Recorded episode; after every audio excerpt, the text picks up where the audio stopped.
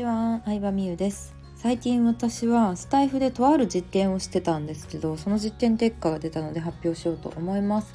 まあ、それはですねやっぱりタイトルをネガティブキーワードにすると再生数伸びますね。はい。これは理論では知ってて心理学の本だったりマーケティングの本とかで学んでて理論ではもちろん理解してたことなんですけどやっぱり人間ってネガティブキーワードに反応しやすいんだなって改めて思いました、うん、最近のやつで言うとサービスが売れないパターンとかもめっちゃ再生数多かったですし、まあ、税理士に秘密をばらされてた件とかお客さんが離れていくのが悲しいとか、うん、多くの人が集客を勘違いしてる件とかそういうマイナスなキーワード使うとやっぱり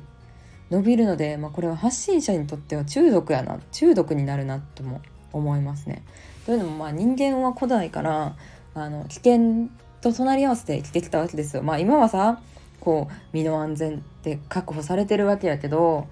いつ動物に食われるかわからんしいつ餓死するかもわからんしだからこうネガティブなことに対して察知しやすくなってるらしいんですよポジティブな情報と比べるとね。うん、もうそれは人間の脳みその構造でこれだけこうインターネットが発達したりとか世の中が発展してもその人間の脳の構造っていうのはも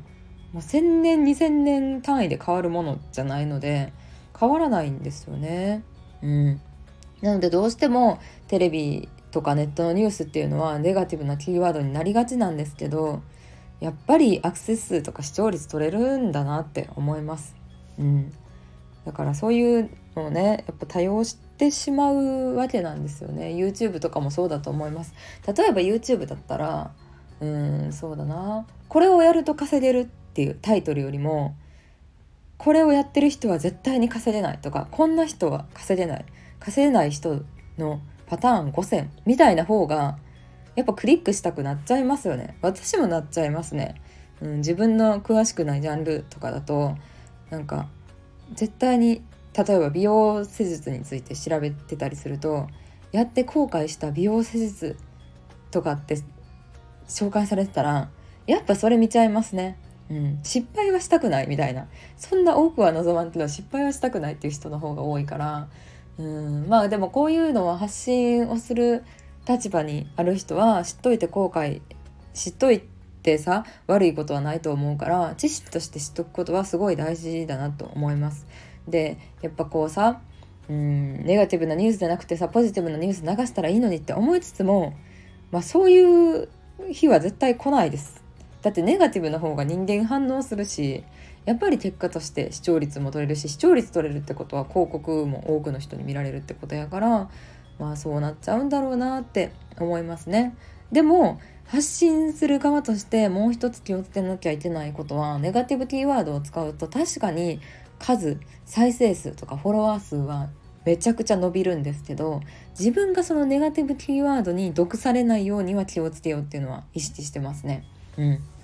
自分がネガティブなキーワードを発信することによってやっぱりそういう風に脳が向いちゃうっていうのもあるし性格が暗くなっていっちゃうっていうのもあるからあのうんなんかそれに飲み込まれないようにしないとなって思います。なので SNS に触れる時間っていうのを自分なりにコントロールしたりとか SNS を触っていない時間にはポジティブな意識してポジティブな情報を得るようにしたりとかポジティブな本を読んだりとかポジティブな人に触れたりとかやっぱりそういうのはすごい意識するようにしてますね、うん、SNS の世界で人気者になったフォロワーが増えた。でも私生活では自分の性格はネガティブになっちゃったってなったら本末転倒だと思うのでやっぱりリアルありきの SNS だと思うので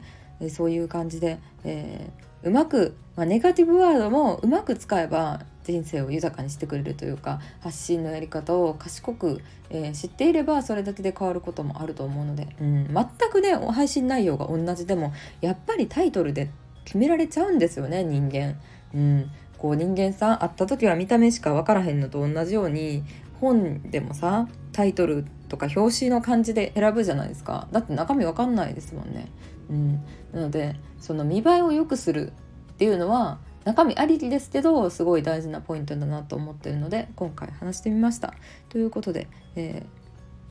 ー、はい、是非皆さんも実践してみてください。ではでは。